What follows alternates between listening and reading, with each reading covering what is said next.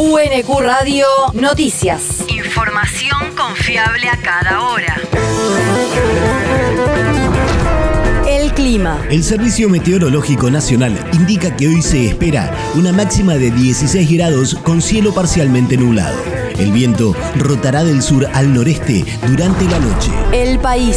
Marcharon en rechazo al proyecto de reforma a la ley de alquileres que impulsa la oposición. Manifestantes convocados por la organización Inquilinos Agrupados se concentraron anoche frente al Congreso en repudio a la iniciativa de Juntos por el Cambio que plantea volver a los contratos con plazo de dos años y cambiar la actualización anual a través de un índice por actualizaciones trimestrales libres.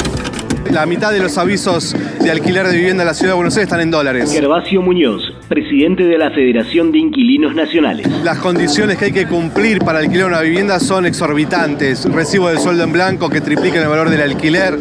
Me parece que acá hay que dejar de, de pensar en el alquiler de vivienda como una cuestión de mercado. El acceso a la vivienda es un derecho. Y entonces ahí tiene que haber Estado. Gervasio Muñoz, presidente de la Federación de Inquilinos Nacionales, afirmó que el dictamen impulsado por el macrismo y otros bloques plantea una regresión enorme en materia de derechos y lo que puede llegar a suceder si se aprueba sería dramático. La región. Denuncia contra un juez de familia por violencia de género.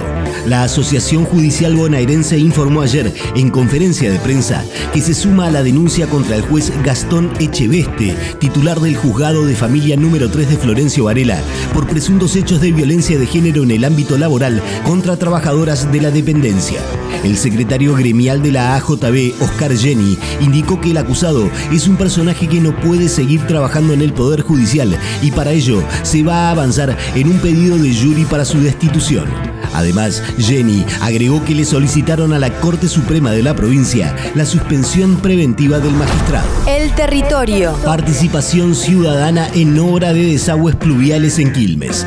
El Ministerio de Ambiente de la provincia de Buenos Aires informó que se encuentra abierta la instancia para la obra Desagües Pluviales Colector Alberdi que se desarrollará en el distrito. Los interesados en conocer el proyecto o en realizar opiniones u observaciones fundadas podrán presentarlas hasta el 24 de julio mediante envío de correo electrónico a la dirección participacionciudadana@ambiente.gba.gov.ar. El mundo. Lazo insiste con el estado de excepción.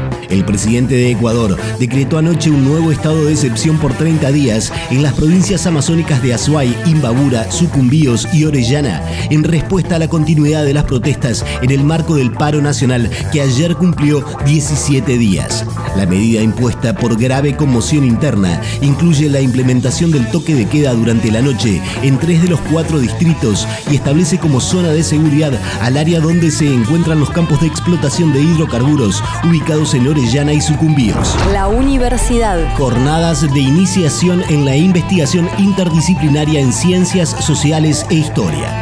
Hoy cerrarán las cuartas jornadas organizadas por la licenciatura en Ciencias Sociales y la licenciatura en Historia de la Universidad Nacional de Quilmes, cuyo objeto es continuar y fortalecer un espacio de intercambio y debate teórico-metodológico en torno a los desafíos y avances de esas disciplinas. Se orientaron a la difusión de la producción de investigadores en formación, así como al fortalecimiento de las redes de intercambio de ideas entre diferentes universidades. Además, apuntaron a la interdisciplinariedad como clave teórico-metodológica de la propia investigación, a la vez que como resultado del intercambio y debate enriquecedor entre estudiantes de distintas disciplinas en torno a temáticas comunes. El deporte. Argentina se enfrenta a Venezuela por eliminatorias al Mundial de Básquet.